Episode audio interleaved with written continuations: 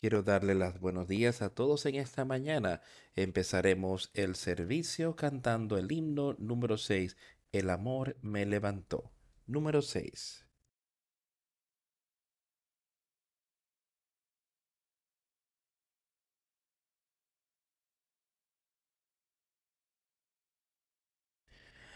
Estaba hundido fuerte en el pecado, lejos de la orilla de paz muy manchado en mi interior, hundiéndome para no subir más.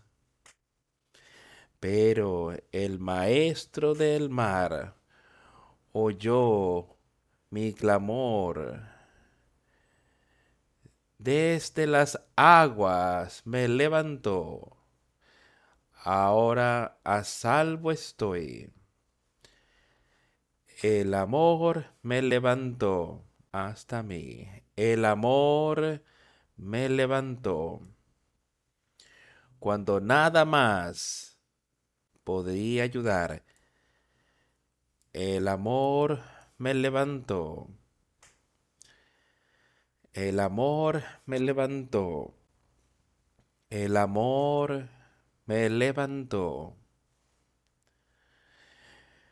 cuando nada más podía ayudar, el amor me levantó. Le doy todo mi corazón para aferrarme a Él por siempre. En su vivir, en su presencia divina y cantar sus alabanzas por siempre un amor tan poderoso y veraz amerita las mejores canciones de mi alma, también un servicio fiel y de amor. A Él pertenece. El amor me levantó. El amor me levantó. Cuando nada más podía ayudar. El amor me levantó. El amor me levantó. El amor, el amor me levantó. Cuando nada más podía ayudar. El amor me levantó. Almas en peligro, miren arriba. Jesús, salva. Él te levantará con su amor de las olas peligrosas. Él es el maestro del mar. Las olas le obedecerán. Él quiere ser tu salvador. Sed salvo hoy. El amor me levantó. El amor me levantó. Cuando nada más ayudará, el amor me levantó. El amor me levantó.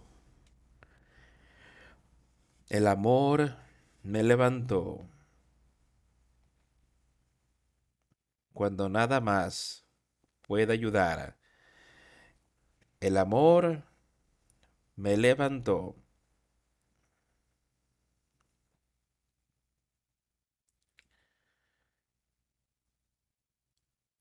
Esta canción habla de su amor eterno, habla de amor poderoso de Dios el Padre y de Jesucristo. Ese amor que todos podemos recibir cuando tenemos ese nuevo nacimiento, ese poder de Dios para vencer todas las cosas. Y Él recuerda todo mi corazón, a Él le doy. A Él por siempre me aferro.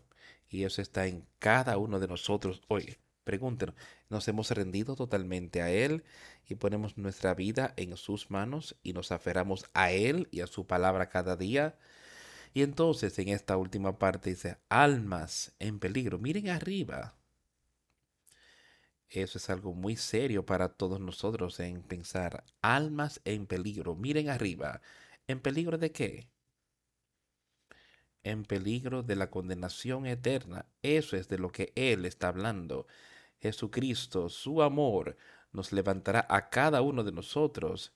Está ahí, es un don de vida eterna. Y él dice, pero también dice que las paga del pecado es muerte eterna.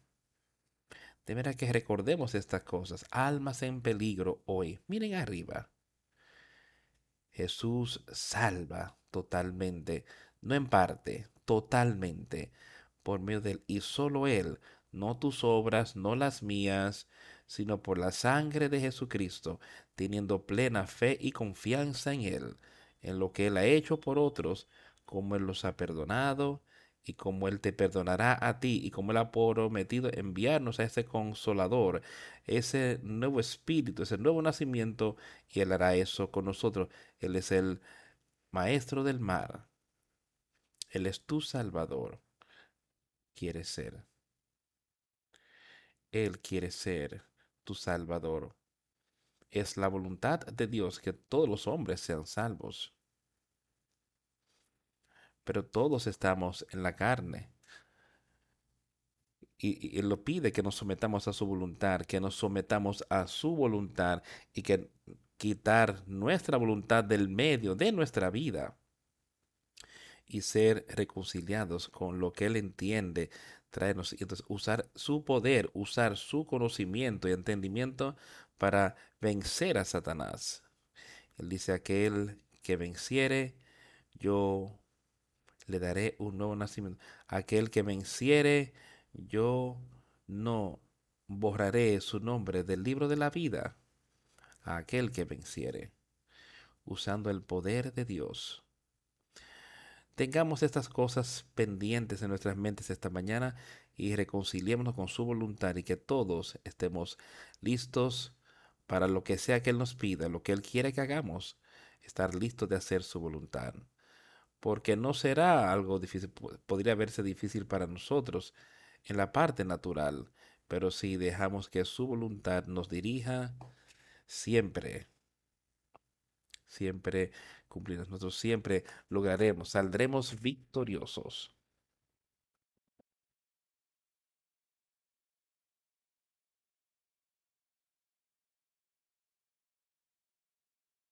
En esta mañana quisiera que leamos un poco. Vamos a empezar en Juan.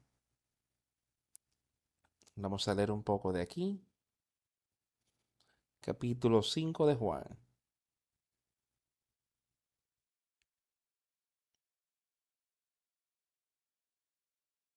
La primera parte se trataba de Jesús yendo ahí al, a la cisterna de, al pozo de Bethesda que había. Jesús empezaba su ministerio aquí haciendo milagros, diferentes cosas y enseñando su palabra aquí en la tierra. Pero él había ido a la piscina donde había muchos que yacían ahí a cierta hora del día. En el año los ángeles venían y el agua era agitada y el primero que entraba era sanado. Jesús está ahí para cada uno de nosotros hoy y así Él está moviendo cosas en tu mente. Y si así lo está haciendo, si tan solo lo ponemos en sus manos y vamos a decir, Él puede hacernos sanos, espiritualmente sanos. ¿Y qué más pudiésemos pedir sino de ser espiritualmente sano? Pero este hombre que estaba ahí, Jesús se acercó a él y le dijo, quiere ser sano. Y le dio una excusa de por qué él no lograba entrar el agua a tiempo. ¿Y qué tal hoy? Jesucristo haciéndonos esa pregunta a cada uno de nosotros. ¿Quieres ser sano? ¿Quieres ser sano? Tenemos una excusa para darle de por qué no podemos sencillamente rendirnos a Él porque no podemos ponerlo en sus manos. Pero Jesús después miró al hombre y vio que este, aun cuando tenía una excusa, realmente quería ser sano. Él tenía un deseo de ser sano, pero tenía una razón y sentía como que él no podía hacerlo. Pero para mostrar el poder de Dios al pueblo y a este hombre, Jesús lo miró y dice, levántate, toma tu lecho y anda. Me parece que el hombre sintió algo extraño que ocurría dentro de él. Él sintió algún poder que nunca había sentido algo. Sintió la autoridad de lo que este hombre le decía. Y pudo de pararse inmediatamente y caminar. Podemos él tomó su lecho y empezó a caminar. Pero después fue un poco más lejos. Y empezando ahí en el versículo 14, dice, después le halló Jesús en el templo. El sumo sacerdote y otra persona le habían, le habían cuestionado de por qué tú rompes la ley cargando tu lecho, es el sabar, es ilícito para tú hacerlo. Dice, el hombre que me sanó, el hombre que me dijo que pudiera caminar, me dijo que tomara mi lecho y que andara. Y eso es lo que yo he hecho. Dice, yo no sé quién me dijo esto, pero me lo dijo. Pero ahora Jesús lo ve en el templo le dijo, después le halló Jesús en el templo y le dijo, mira, ya has sido sanado. Ahora escucha con cuidado lo que Jesús le dice en este versículo porque hace mucha diferencia en nuestras vidas. Dice, mira, has sido sanado, no peques más para que no te venga alguna cosa peor.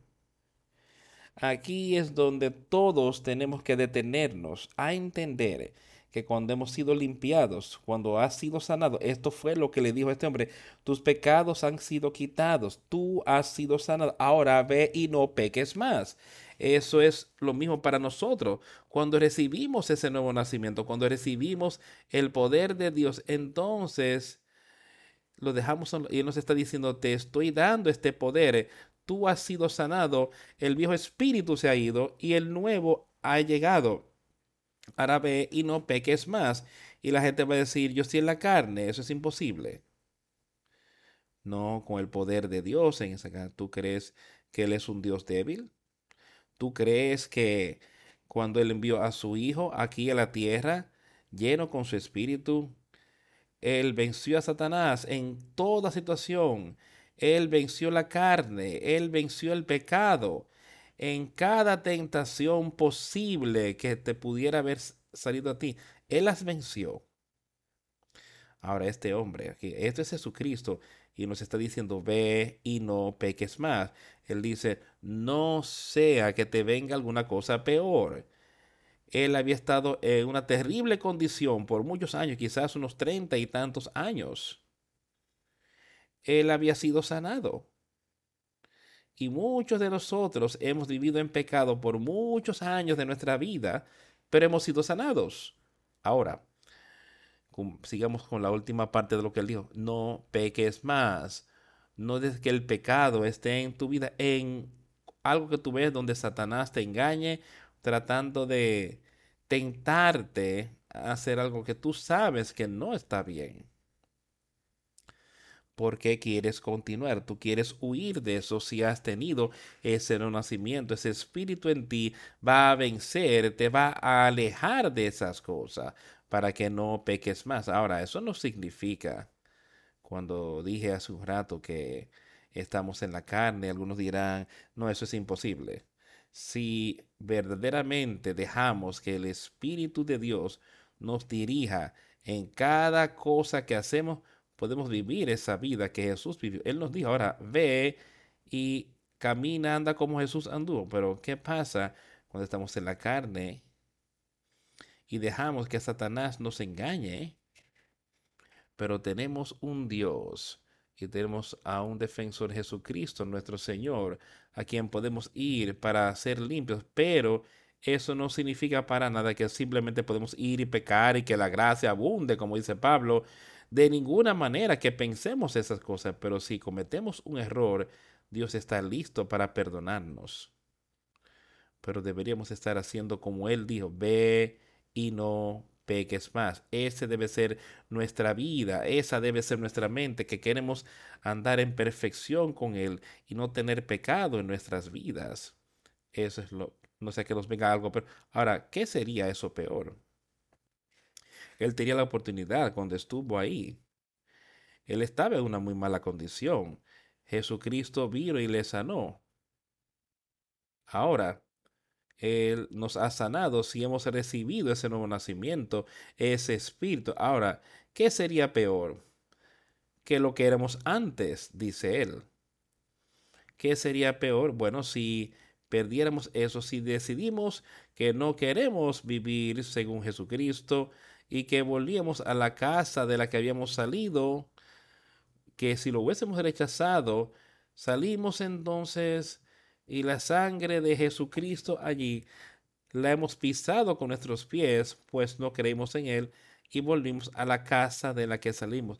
Dice que entonces recibimos siete espíritus más malignos de lo que tenemos antes. Y eso es de lo que él está hablando aquí. Si tú vas y continúas viviendo en pecado después de ser hecho santos, algo peor te va a ocurrir.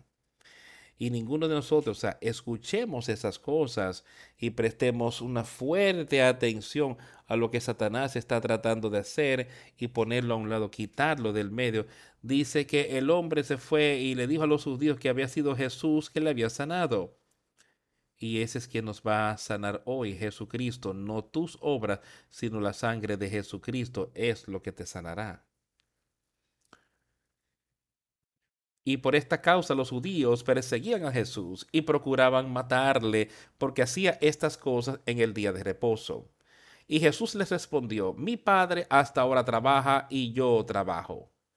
Por esto los judíos aún más procuraban matarle porque no solo quebrantaba el día de reposo, sino que también decía que Dios era su propio Padre, haciéndose igual a Dios. Y Él es igual a Dios, Él es el Hijo de Dios. Él es, es mismo espíritu, tiene el mismo espíritu que Dios. Y estuvo ahí, estas personas vieron a este milagro maravilloso que había sido hecho y no querían aceptarlo ellos querían buscar algo malo para destruir a Jesucristo. Ahora, ¿a qué hemos venido hoy? ¿Queremos oír su palabra y aceptarla como que viene de él? ¿O estamos tratando de buscar algo que esté malo y correcto para condenarla? Dice, pero más, mi padre hasta hoy trabaja y yo trabajo y los judíos procuraban aún más matarle busquemos adherirnos a Él, busquemos acercarnos más y más a Él y creer en su palabra y dejar que su palabra entonces nos dirija en todo lo que hacemos. Entonces respondió Jesús y les dijo, quiero que escuches con cuidado cuando él dice esto, cuando dice de cierto, de cierto. O sea, quiero tu atención, de cierto, de cierto os digo, no puede el Hijo hacer nada por sí mismo, sino lo que ve hacer él al Padre, porque todo lo que el Padre hace, también lo hace el Hijo igualmente. Porque el Padre ama al Hijo y le muestra todas las cosas que él hace, y mayores obras que éstas le mostrará de modo que vosotros os maravilléis. Y todos hemos visto, y yo, esto tenía ese nacimiento, tú has visto grandes obras y algunas de las cosas, o sea, milagro natural que Cristo hizo aquí en la tierra por sanar a alguien. Pero si tú has podido ser testigo y ver a alguien a recibir ese espíritu, entonces dejar que ese espíritu sea dentro en ellos y que vivan según él, entonces has visto que esa es una obra aún mayor que las cosas que él hizo de sanar a este hombre que no podía, porque así como el Padre levanta a los muertos y les da vida, así también el Hijo a los que quiere da vida. Y de lo que él está hablando aquí, que el Padre levanta a los muertos, les da vida, está hablando de los muertos espiritualmente. Cada uno de nosotros llegó aquí muerto espiritualmente. Habíamos perdido esa vida esa vida espiritual ahí, cuando Adán y, Eva quebraron la ley, dice que el Padre levantará a los muertos y le dará vida, les dará vida. Y así el Hijo da vida a quien Él quiere. El Hijo y el Padre son el mismo. todos aquellos que van al Padre por medio del Hijo, verdaderamente deseando tener ese espíritu, verdaderamente arrepintiéndose verdaderamente teniendo fe en Él. Dice el Padre, el Hijo, darán vida a quienes ellos quieran. Les dará vida espiritual, porque el Padre a nadie juzga, sino que todo juicio da dio al Hijo, para que todos honren al Hijo como honran al Padre. El que no honra al Hijo, no honra al Padre quien le envió. A los judíos allá en ese tiempo, ellos querían proclamar y decirle sobre cómo ellos honraban al Padre, honrando la ley que Él les había dado, pero ellos no entendían que Moisés había escrito acerca de este hombre Jesús y que había profetizado que Él vendría. Ellos no querían oírlo tal como era.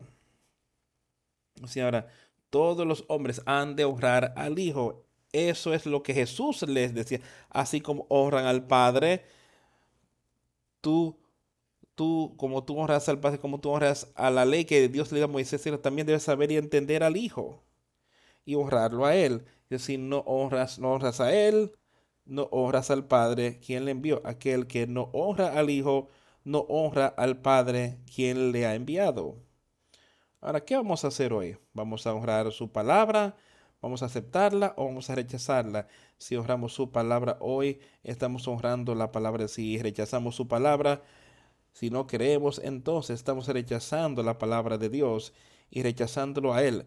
No solo al Hijo, no solo lo que estamos enseñando está rechazándolo a Él, rechazando al Hijo y rechazando a Dios si rechaza su palabra que estamos leyendo hoy si no la aceptas y saber que tienes un Salvador que necesitas y ese es Jesucristo.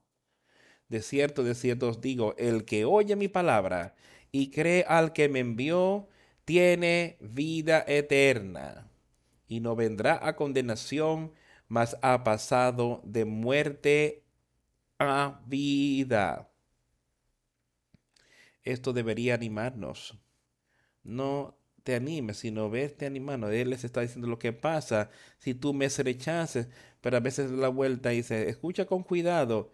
Os digo, el que oye mi palabra y cree en aquel quien me envió, si tú oyes las cosas que yo he estado hablando y predicando y diciendo, y sepas que es Dios quien me ha enviado, porque yo no puedo hacer estos milagros que yo he hecho, yo no puedo enseñar las cosas que yo he estado enseñando, las verdades de Dios, al menos que sea Él que me haya enviado. Él dice, ahora si crees en mí, si es mi palabra, y crees que Dios me envió,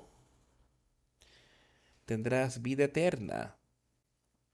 Y no vendrá condenación, mas ha pasado de muerte a vida. Y amigos, yo sé que cada uno de nosotros, no importa quién tú eres hoy, estoy seguro que todos queremos vida, no queremos muerte. Pero cada uno de nosotros estamos yendo a esa muerte natural que vendrá sobre cada uno, no importa quiénes seamos. Pero eso puede ser algo donde simplemente entregamos este cuerpo, tenemos vida aquí en la tierra ahora. Si hemos recibido ese nuevo espíritu, eso es vida dentro de ti, vida espiritual. Y entonces cuando este cuerpo ya termine, y cuando esta vida termine para este cuerpo, entonces simplemente entramos en la vida eterna de lo que Él está hablando aquí. Cuán maravilloso es eso para nosotros. Y es algo que viene de Dios el Padre. No es algo donde tenemos que salir y trabajar el resto de nuestra vida. Hacer, bueno, sí, vamos a dejar que ese Espíritu Santo obre en ti el resto de tu vida. Pero eso es lo que estarán haciendo las obras por ti el que oye mi palabra y cree al que me envió tiene vida eterna. Y no entrará en condenación, mas ha pasado de muerte a vida. ¿No es eso algo maravilloso?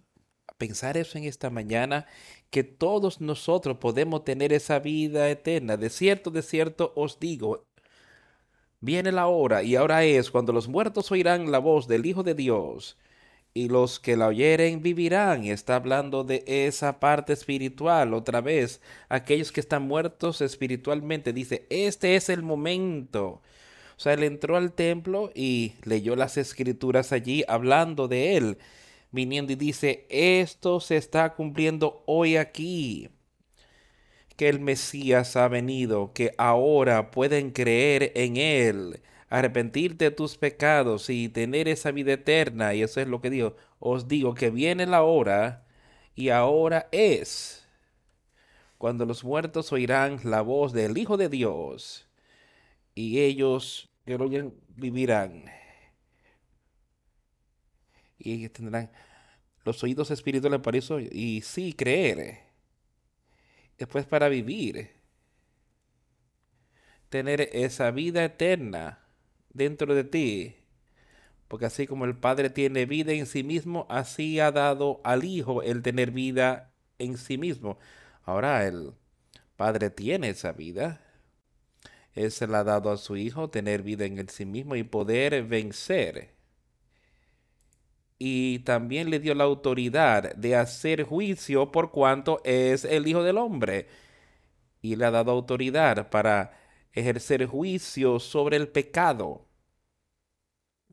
no os maravilléis de esto, porque vendrá la hora cuando todos los que están en los sepulcros oirán su voz. Y los que hicieron lo bueno saldrán a resurrección de vida.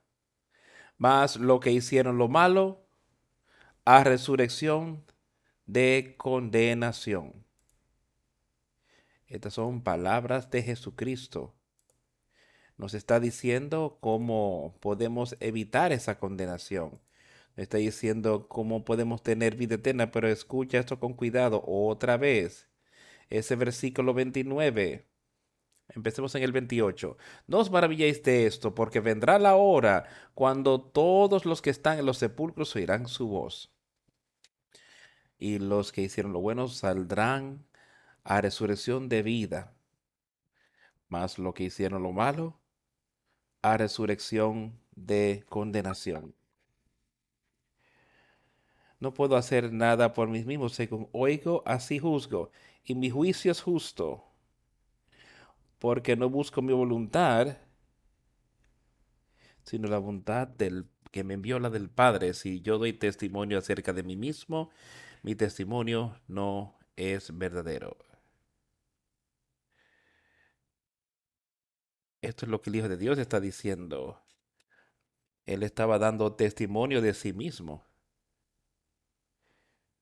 No como testimonio de su Padre, sino del Espíritu Santo que estaba en él. Dice, eso no sería verdad. Pero él tenía ese Espíritu del Santo dentro de él. Estaba dando testimonio de lo que el Padre estaba dando a él. Esas son las verdades que él ha dicho. Estaba leyendo aquí, creo que vamos a pasar, vamos a leer algo otra vez más. Quiero leer, quiero leer esos vehículos 28 y 29. Escuchen esto con cuidado. Vamos a leer un poquito en Apocalipsis de lo que habla de esto. No os maravilléis de esto, porque vendrá la hora cuando todos los que están en los sepulcros oirán su voz, y los que hicieron lo bueno saldrán a resurrección de vida, hablando de dejar que ese espíritu haga, haga bien dentro de ti, a resurrección de vida. Y a los que hicieron lo malo, a resurrección de condenación. Vayamos ahora a Apocalipsis. Acompáñeme al capítulo 19. Vamos a empezar a leer primero allí.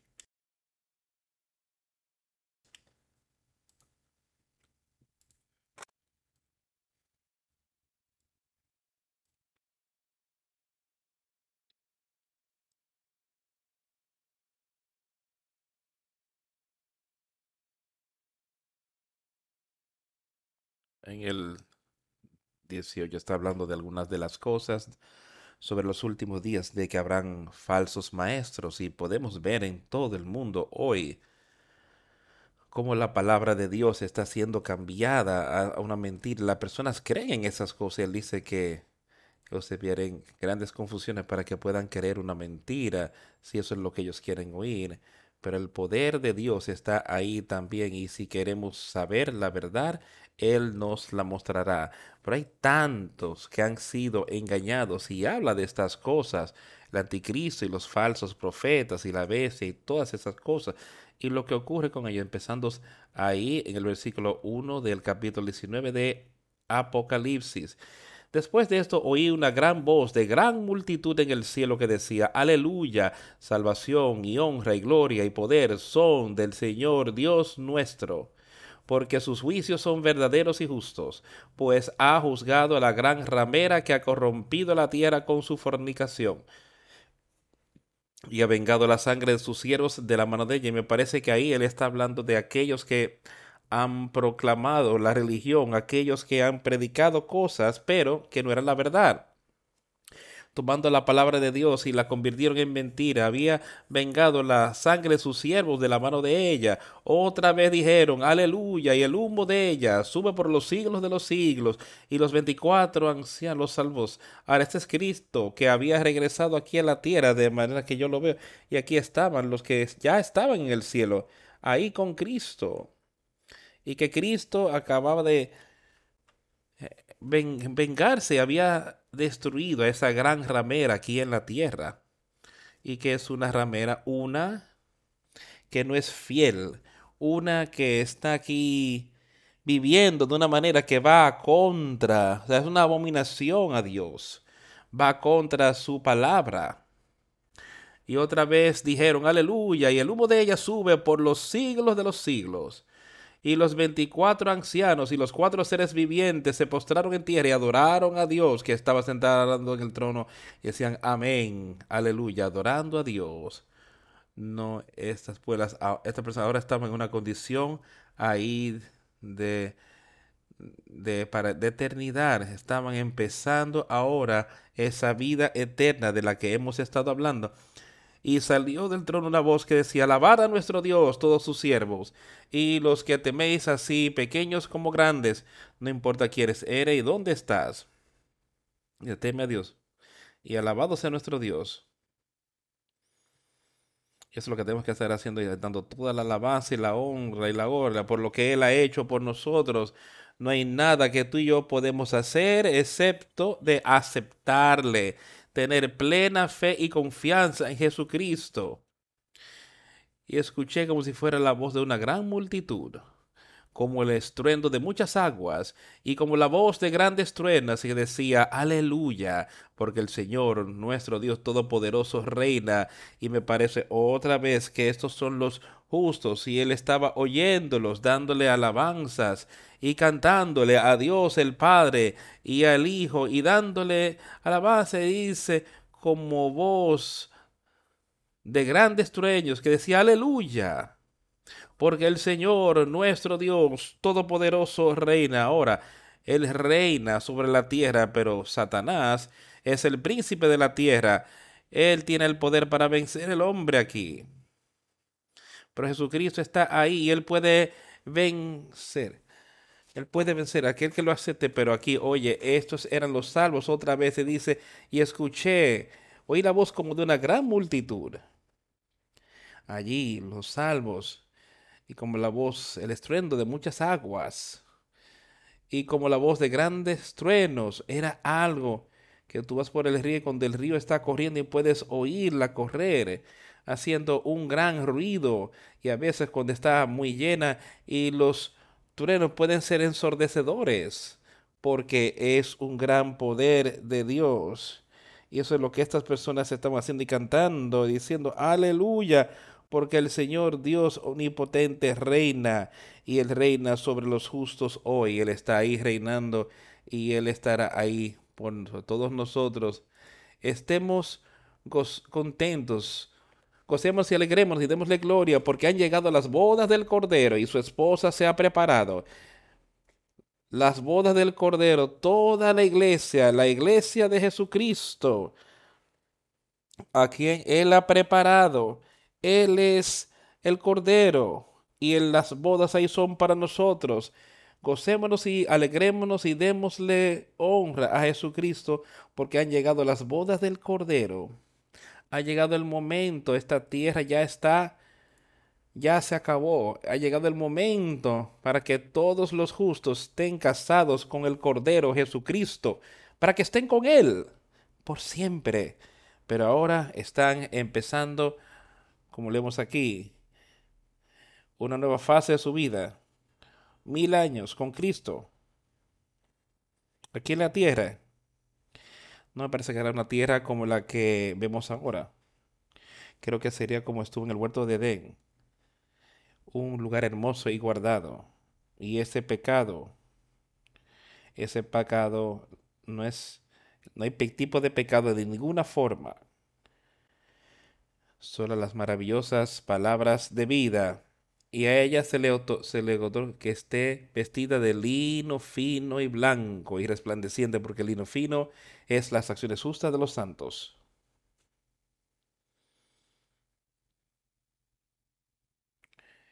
Y a ella, la esposa, la iglesia, se le dio, se le va a otorgar, conceder que se vista de lino fino el mejor que se nos puede poner. Un lino fino, limpio y resplandeciente, nada de pecado. Para hacer que esa ropa quede manchada, pura, blanca, limpia, porque el lino fino es las acciones de los santos. Quiero que nos detengamos a pensar un poco. ¿Dice algo ahí de lo malo de los santos, dice algo de aquellos que han manchado ese vestido blanco que recibieron en ese nuevo nacimiento y no hicieron algo al respecto. Vinieron allí por sus ropas bañadas en la sangre, lavados blancos en la sangre de Jesucristo. Ahora se les ha concedido esa ropa de lino fino que será, les durará por la eternidad. Ahí con Jesucristo. Y me dijo, benditos, bienaventurados los que son llamados a la cena de las bodas del Cordero. Y me dijo, estas son palabras verdaderas de Dios las palabras verdaderas de Dios. Bienaventurados los que son llamados a la cena de las bodas del Cordero. ¿Quién es llamado al matrimonio, a las bodas? Pecadores fueron llamados, mas sus ropas fueron hechas blancas, habían sido sanados como leíamos ellos habían sido sanados, ya eran justos ante los ojos de Dios porque habían aceptado a Jesucristo y habían sido perdonados por sus pecados, fueron sanados. Bienaventurados aquellos que son llamados a las, a las bodas del Cordero y me dijo a mí, estas son los verdaderos santos de Dios. Y si estos son los verdaderos santos de Dios, yo quiero aceptarlo, yo quiero oírlo, quiero saberlo, quiero vivirlo. Quiero que tú puedas saberlo y vivirlo, porque eso es vida eterna para ti, amigo. No hay otra manera sino por Jesucristo, no hay otra manera sino vivir de conforme a Él. Ve y no peques más, es lo que le está diciendo. Eso es lo que él dice ahora. No hay ningún injusto allí. Habrán muchos, muchos religiosos en el infierno, pero no habrá ni un solo de las personas justas en el infierno.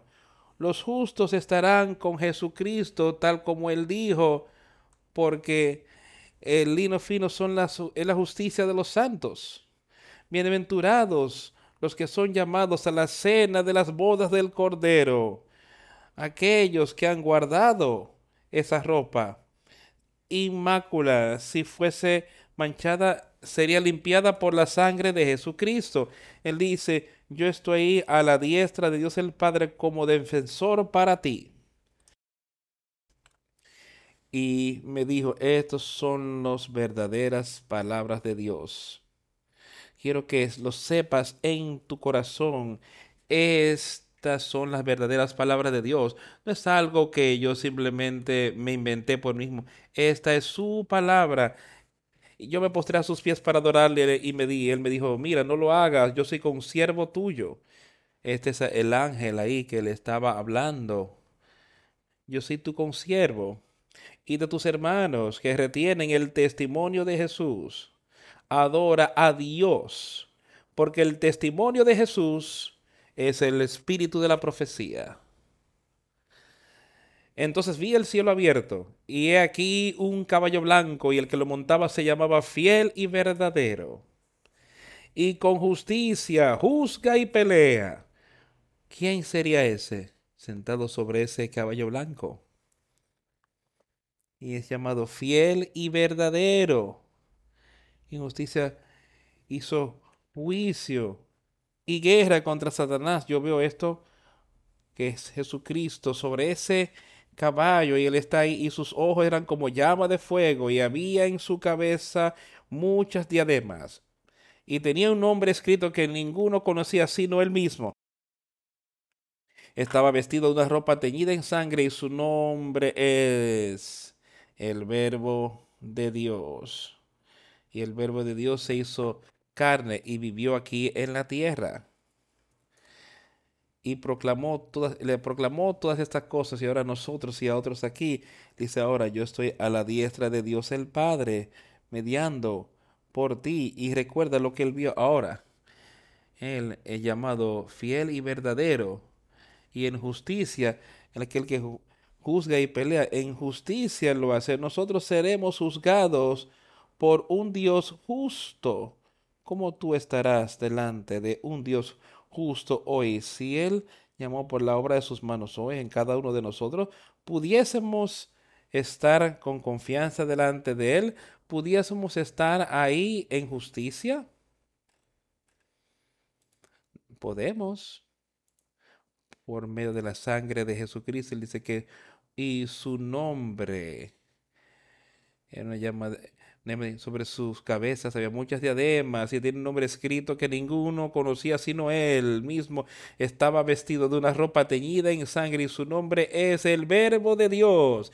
Y los ejércitos celestiales, los vestidos de lino finísimo blanco y limpio, le seguían en caballos blancos.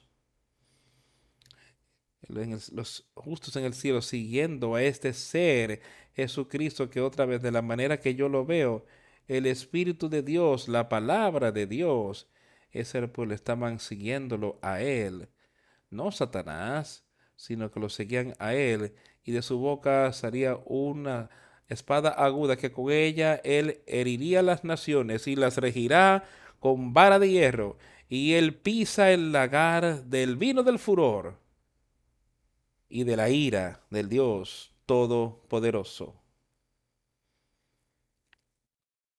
Él era sobre el pecado. Y el juicio del Dios Todopoderoso sería derramada sobre los malvados. Ahora recuerda, Él está hablando aquí justo después de que Cristo venga. Ese momento ya del hombre no es más. Eso es algo serio para hablar.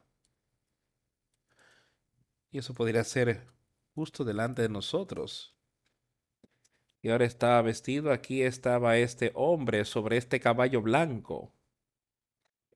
Y los ejércitos que estaban en los cielos, los ejércitos de los justos, de la manera que yo lo veo, los ángeles, todas las personas allí lo seguían en sobre caballos blancos, vestido de lino fino, blancos y limpios, habían vencido a Satanás mientras estaba aquí, y ahora la ira de Dios será derramada sobre los muertos aquellos, los malos, los injustos, la ira de Dios estaría siendo derramada sobre ellos. Y tenía sobre su muslo un nombre escrito. Rey de reyes y Señor de señores. Entendemos eso hoy, sabemos que Él es el Rey de reyes y Él es el Señor de señores. Jesucristo, Dios el Padre con Él. Y vi a un ángel que estaba de pie en el sol y clamó a gran voz diciendo a todas las aves que vuelan en medio del cielo, venir y congregaos a la gran cena de Dios. Las aves volaron en medio del cielo. Yo no creo, que eso esté hablando de seres malos ahí, porque ya esto era en el cielo. Estaban volando allí él dice, ahora ven, reúnanse a ante las bodas del gran Dios, el gran banquete. Dios ha creado algo para ellos.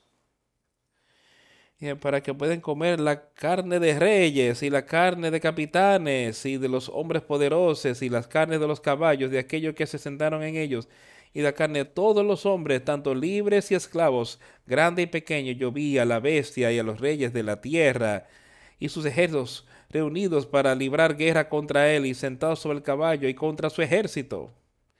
Ahora yo creo que primero que ese versículo 18 está hablando allí de los injustos y aquí les dice, ah, yo vi a la bestia, a la bestia, el espíritu de Satanás y a los reyes de la tierra y sus ejércitos reunidos para librar guerra contra él que estaba centrado sobre el caballo y sobre su ejército. Ahora él decía los, reinos de, los reyes de la tierra y se parecía que él es Rey de reyes y Señor de señores era él.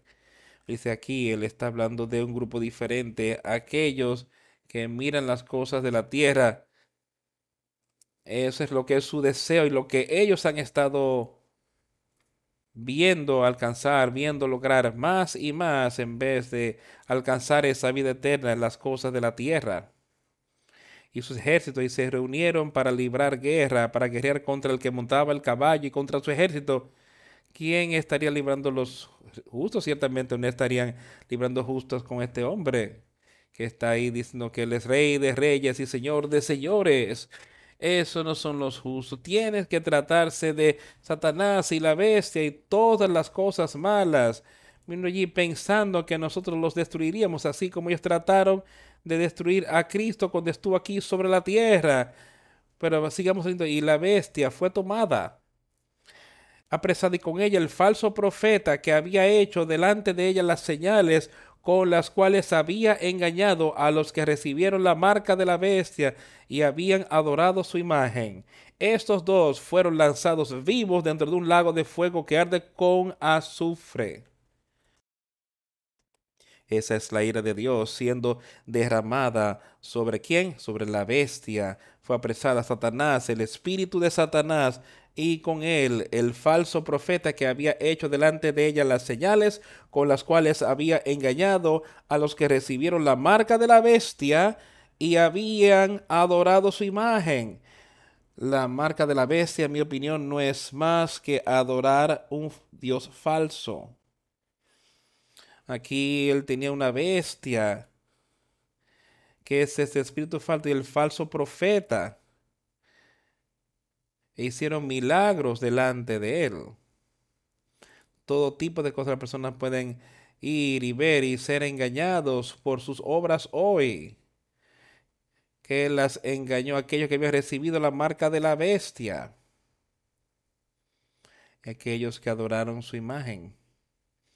Estos ambos fueron echados vivos al lago de fuego que arde con azufre. Otra vez amigos, esto es la palabra de Dios que Él ha registrado para nosotros ser. Y estas cosas sí ocurrirán, pero podemos evitarlo todo. Porque Él nos ha dicho cómo podemos tener esa vida eterna y evitar esta ira de Dios siendo derramada sobre nosotros. Y los demás fueron muertos con la espada de que salía de la boca del que montaba el caballo, y todas las aves se saciaron con las carnes de ellos. Y vi a un ángel descender del cielo con la llave del abismo y una gran cadena en la mano. Otra vez, esto es justo después que Jesús ha regresado Cristo. Ya Satanás tiene que ser echado y prendió al dragón, la serpiente antigua que es el diablo y Satanás, y lo ató por mil años. Aquí Satanás y todos estos falsos profetas, la bestia y los que lo habían adorado, ya aquellos que lo adoraban a él y proclamando estaban adorando a Dios, ayudando a Jesús. Es como yo veo esto. Ellos es a quien ya han sido echados al lago de fuego. Dice que él también se aprendió a Satanás, esa serpiente antigua, que es el diablo y Satanás, y lo ató por mil años y lo arrojó al abismo y lo encerró y puso su sello sobre él para que no engañase más a las naciones hasta que fuesen cumplidos mil años y después de esto debe ser desatado por un poco de tiempo. Pero aquí los justos, la novia con el cordero, la esposa y el esposo, la iglesia, la verdadera iglesia cristiana de Cristo, aquellos que han creído en Él, aquellos que lo han aceptado, están con Él por mil años ahora. El falso profeta, la bestia, todas esas cosas, Satanás han sido echados al infierno. Los sustos aquí con Cristo sobre la tierra en un estado glorificado por mil años para poder vivir con Él cuando Él reina con nosotros.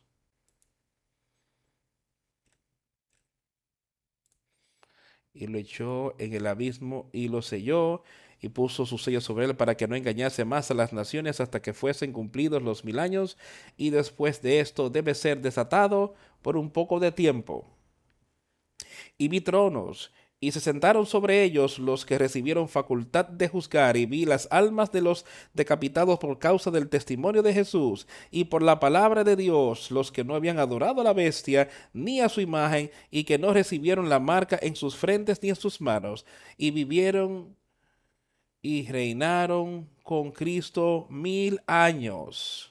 No fueron engañados por Satanás, no fueron engañados por el falso profeta. Ellos podían ver, podían discernir las verdades de Dios porque habían pedido ese nuevo nacimiento, habían pedido ese nuevo espíritu y ese espíritu entonces estaba morando, ricamente en ellos y no habían sido engañados.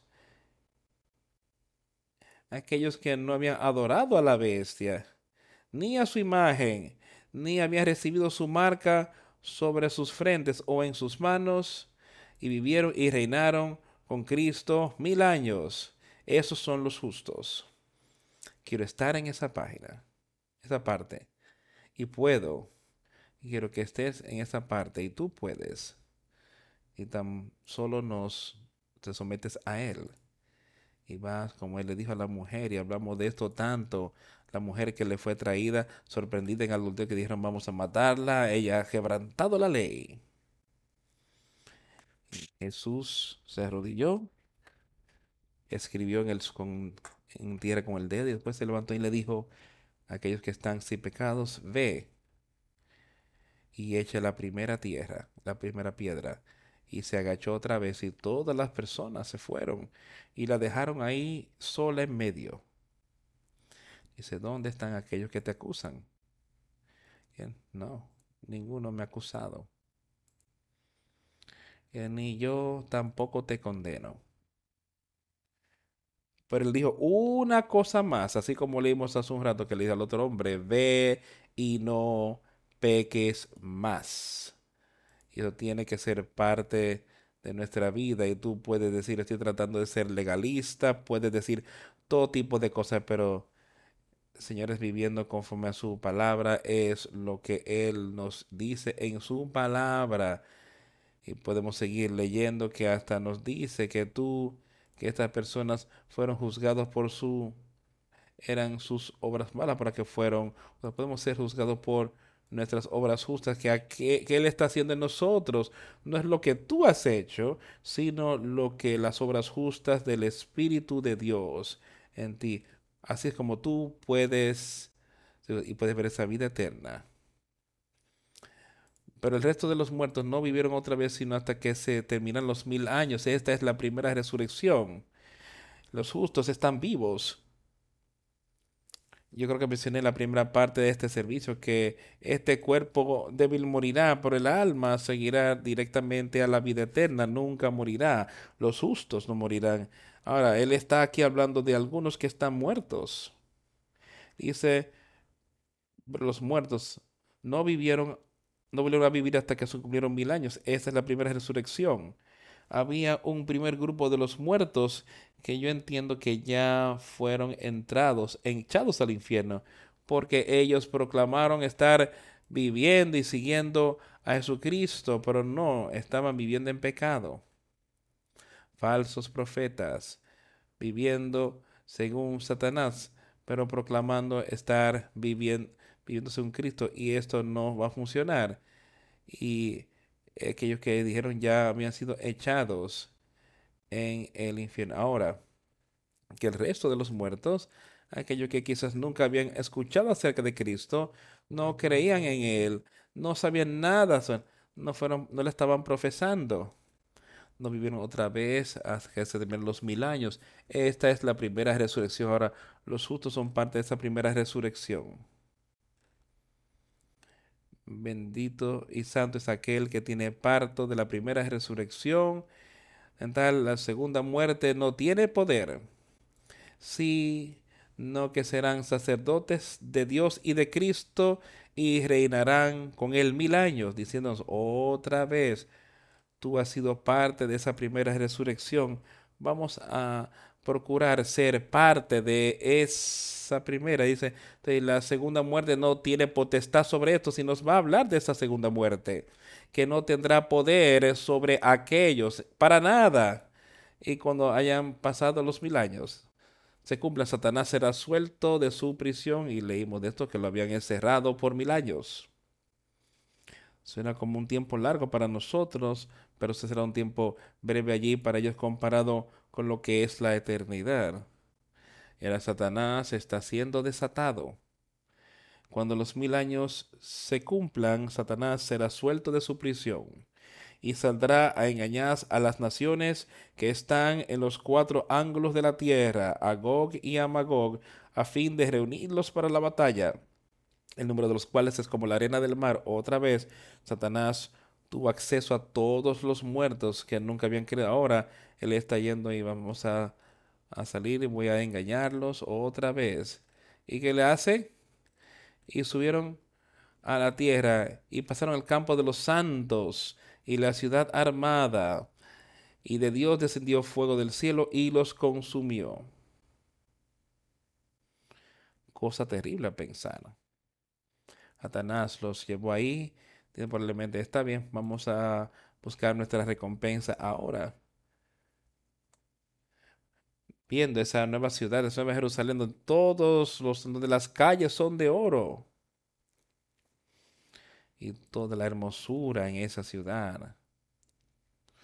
Los muros construidos de las piedras preciosas, oro y plata, las puertas de perlas, todo este tipo de cosas y Satanás, viéndolas, en vez de ser recompensado, desciende fuego del cielo y los destruye, los devora. Y el diablo que los había engañado fue echado, lanzado en el lago de fuego y azufre, donde estaban la bestia, el falso profeta, y serán atormentados día y noche por los siglos de los siglos. Eso pone a pensar a cualquiera. Danás fue desatado y ahora estaba echado justo. ¿A dónde? Con esos engañados, los falsos profetas, con los falsos maestros, con los falsos creyentes. Había sido echado justo otra vez. Y serán tormentados día y noche por los siglos de los siglos. Y vi un gran trono blanco y al que estaba sentado en él, delante del cual huyeron la tierra y el cielo, y ningún lugar se encontró para ellos. Y vi a los muertos, grandes y pequeños, de pie ante Dios, y los libros fueron abiertos, y otro libro fue abierto, el cual es el libro de la vida, y fueron juzgados los muertos por las cosas que estaban escritas en los libros según sus obras. Y recuerda que a que le está diciendo, yo vi a los muertos, tanto grandes y pequeños, de pie delante de Dios. Y entonces los libros fueron abiertos. Me parece que le está hablando del Antiguo Testamento, el Nuevo Testamento, el libro de vida, la palabra de Dios es de lo que le está hablando aquí, abriendo esto. Dice, ahora ellos fueron juzgados conforme a sus obras. O sea, los muertos, me parece que le está hablando de los injustos. Entonces el mar entregó los muertos que había en él y la muerte y el Hades entregaron los muertos que había en ellos y fueron juzgados cada uno según sus obras. Y el que no se halló escrito en el libro de la vida fue lanzado al lago de fuego.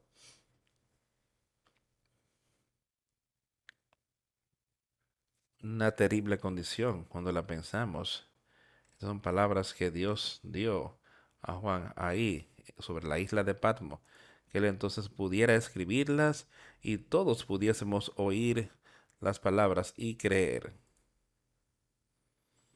Pero todos podemos tener eso y vivir nuevos cielos y nueva tierra, porque el primer cielo y la primera tierra pasaron y el mar ya no existía más. Toda esta tierra y todos esos cielos, donde estaban los justos en aquel momento, todas estas cosas ya pasaron. Ahora hay un nuevo cielo y una nueva tierra. Todo esto es lugar para los justos. Y yo, Juan, vi a la santa ciudad, la nueva Jerusalén, descender del cielo de Dios, dispuesta como una esposa ataviada para su marido. Y oí una gran voz del cielo que decía, He aquí el tabernáculo de Dios con los hombres, y él morará con ellos, y ellos serán su pueblo, y Dios mismo estará con ellos como su Dios. Enjugará Dios toda lágrima de los ojos de ellos, y ya no habrá muerte, ni habrá más llanto, ni clamor, ni dolor, porque las primeras cosas pasaron. Ahora me parece que aquí ya a este punto Cristo está estableciendo su reino y Dios el Padre reinará y gobernará sobre todos nosotros. Ahora todos somos lo mismo que Cristo, somos hermanos, ahora somos heredando. Estamos en herencia, nuestra herencia allí en el reino de Dios. Ahora escucha con cuidado lo que le está, lo está diciéndome. Esto contesta muchas preguntas para mí y para muchas personas que tienen aquí. De que yo escuché la voz de los cielos diciendo, aquí el tabernáculo de Dios está con los hombres y él morará con ellos y será su pueblo y Dios mismo estará con ellos y será su Dios. Ahora, esto es luego de estos mil años, cuando estos hayan concluido. Y después dice, y Dios limpiará todas las lágrimas de sus ojos y no habrá más muerte, ni tristeza, ni llorar, ni habrá más dolor, porque las primeras cosas pasaron. Las personas a veces dicen, bueno, pero nos vamos a conocer, vamos a conocer a nuestros amigos, a nuestra esposa, a nuestros hijos, cual sea, cuando estemos en el cielo. Escucha con cuidado lo que le está diciendo aquí. Yo explicaré algunas de las cosas. Dice Dios enjugará toda lágrima de sus ojos. Un nuevo cielo, dice él. Una nueva tierra que él ha creado porque la primera tierra y el primer cielo pasaron y el mar ya no existía más. Todo esto ya terminó, ya no es más. Ahora piensa en esto. Si yo estuviese allí con Cristo, si estuviese allá en el cielo, y yo supiera que mis hijos son, o mi mejor amigo, o quien sea, alguien a quien yo conocí, no estuviera allí conmigo eso me traería gran tristeza y sería una gran tristeza eterna. Sería algo que estaría constantemente en mi cabeza que yo debía haber hecho y todas estas cosas. Pues dice que yo voy a jugar a todas las lágrimas.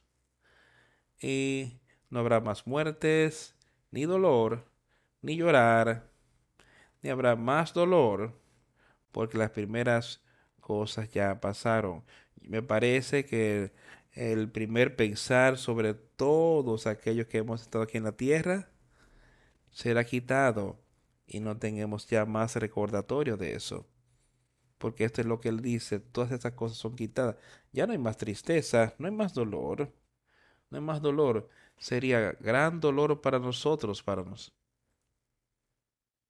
Si viéramos que algunos de nuestros seres queridos estaban ahí, podemos ver eso. Eso no es de lo que él está hablando. Dice, no hay más dolores, no hay más tristeza, no hay más llorar, no más dolor.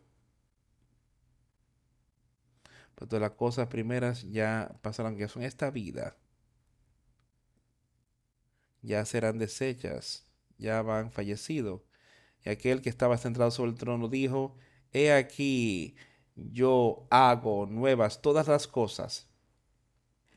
Ahora él ha hecho nuevas todas las cosas y todo eso se ha ido. Y me dijo, escribe, porque estas palabras son fieles y verdaderas. Todas las cosas son nuevas. Los justos con él por siempre y siempre. Y podemos ver esa oportunidad. Cada uno de nosotros puede verla. No deje que Satanás te asuste. No deje que Satanás te engañe.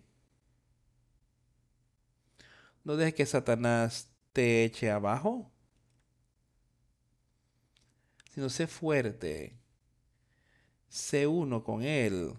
Utiliza el Espíritu y el poder de Dios para vencer. Y ahí podemos y lo haremos. Veremos victoria en Él. Y me dijo, hecho es, hecho está. Desde Adán hasta el fin de los tiempos y hasta el fin del periodo ahí, de vivir ahí con Jesucristo.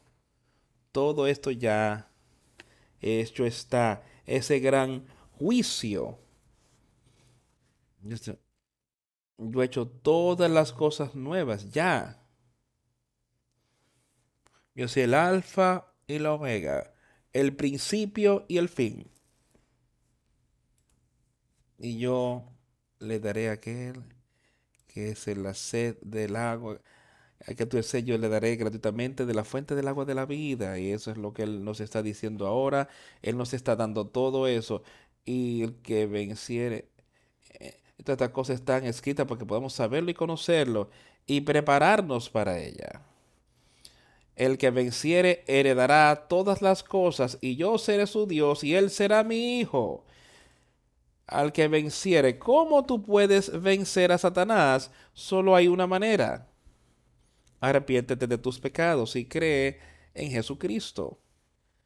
El que venciere heredará hablamos de heredar cosas aquí en la tierra y que realmente nos emocionamos sobre heredar algo aquí, alguien dándonos algo. Aquí está Dios diciendo que si tan solo tú dejas que mi hijo venza el pecado en ti, tú puedes heredar todas las cosas, tú puedes ser heredero al trono de Dios. Y yo seré su Dios y él será mi hijo. Un hijo de Dios, piénsalo. Eso es lo que podemos ser todos hoy.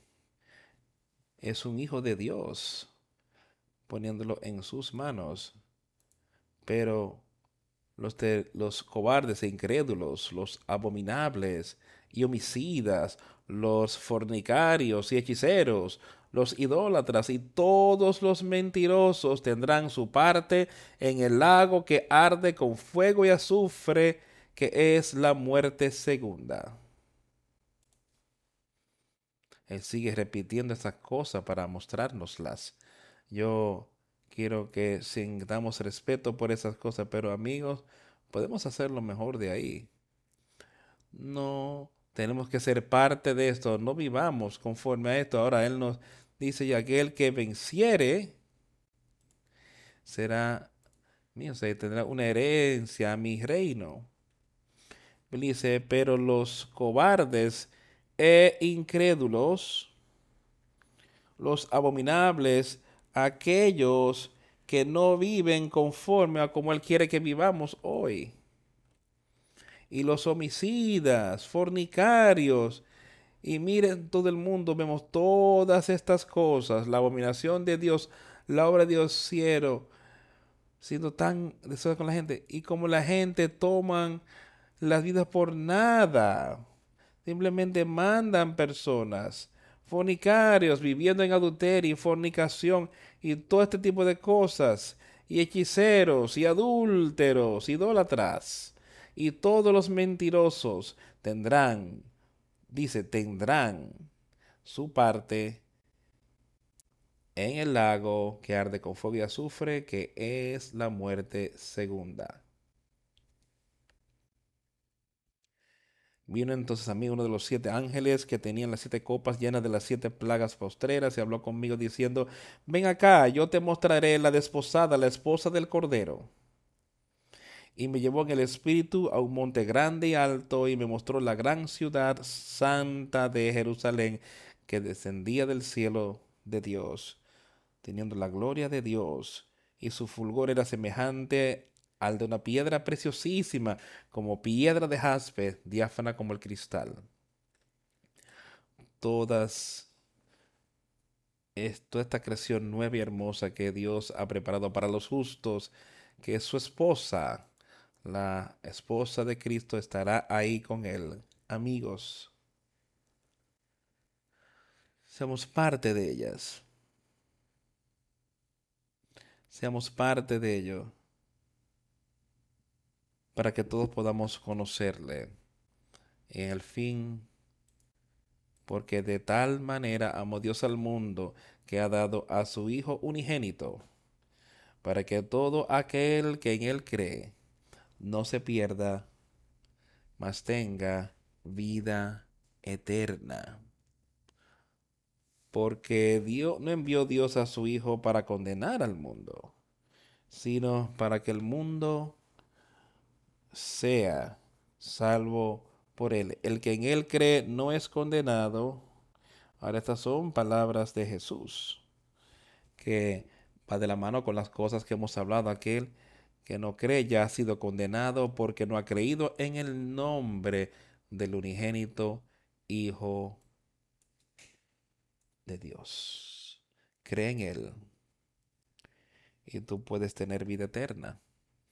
Cuando verdaderamente y plenamente crees en Él, cuando tienes ese nuevo nacimiento y después de que ese espíritu te dirija y no vives ya más en pecado, sino que vives en justicia y santidad, caminando con Jesucristo.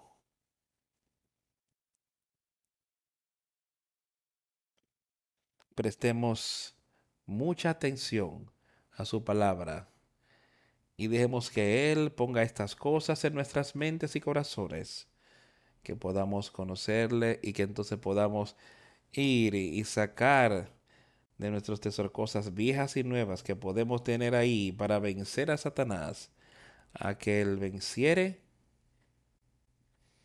tendrá vida eterna. Tendrá una herencia en el reino de Dios.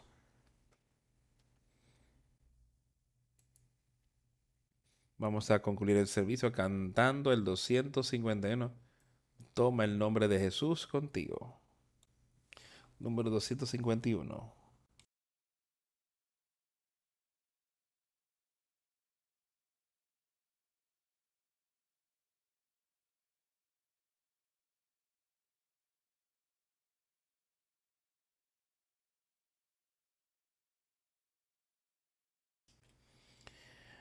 Toma el nombre de Jesús contigo, oh Hijo de dolor y lamento. Te dará gozo y consuelo. Llévalo, llévatelo contigo donde sea que vayas. Nombre hermoso oh cuán dulce. Esperanza del cielo y gozo del cielo. Nombre precioso, oh cuán dulce. Esperanza del, de la tierra y gozo del cielo Toma el nombre de Jesús por siempre como escudo ante todo ataque. Si la tentación te rodea y se rodean las tentaciones, respira ese santo nombre en oración. Nombre precioso Oh, cuán dulce. Esperanza del cielo y gozo del cielo. Nombre precioso. Oh, cuán dulce. Esperanza de la tierra y gozo del cielo. Oh, el nombre precioso de Jesús, como llena nuestras almas de gozo. Cuando sus brazos de amor nos reciban y por siempre nuestras lenguas le canten a Él. Nombre precioso Oh, cuán dulce. Esperanza de la tierra y gozo del cielo. Nombre precioso. Oh, cuán dulce. Esperanza del cielo y gozo del cielo. arrodillándonos ante el nombre de Jesús, cayendo postrados a sus pies. Le coronaremos Rey de Reyes en el cielo, cuando haya terminado nuestra travesía. Nombre precioso Oh, cuán dulce. Esperanza de la tierra y gozo del cielo. Nombre precioso. Oh, cuán dulce. Esperanza de la tierra y gozo del cielo.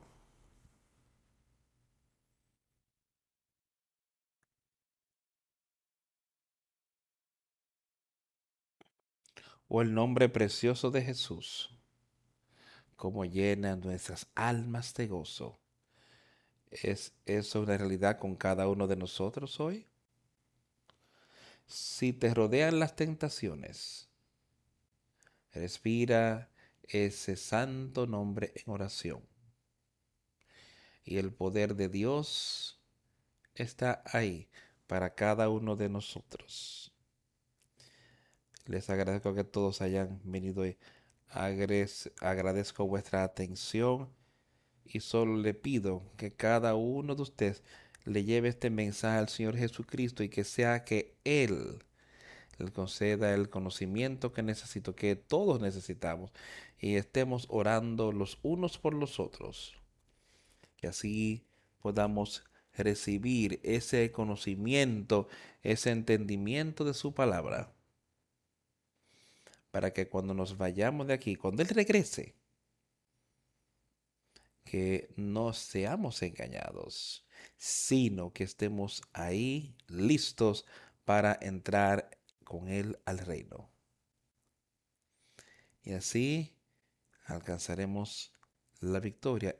Y yo sé que para eso vino Cristo. Y yo sé que esa oportunidad está ahí para nosotros. No hay razón para que estemos perdidos si queremos ser salvos.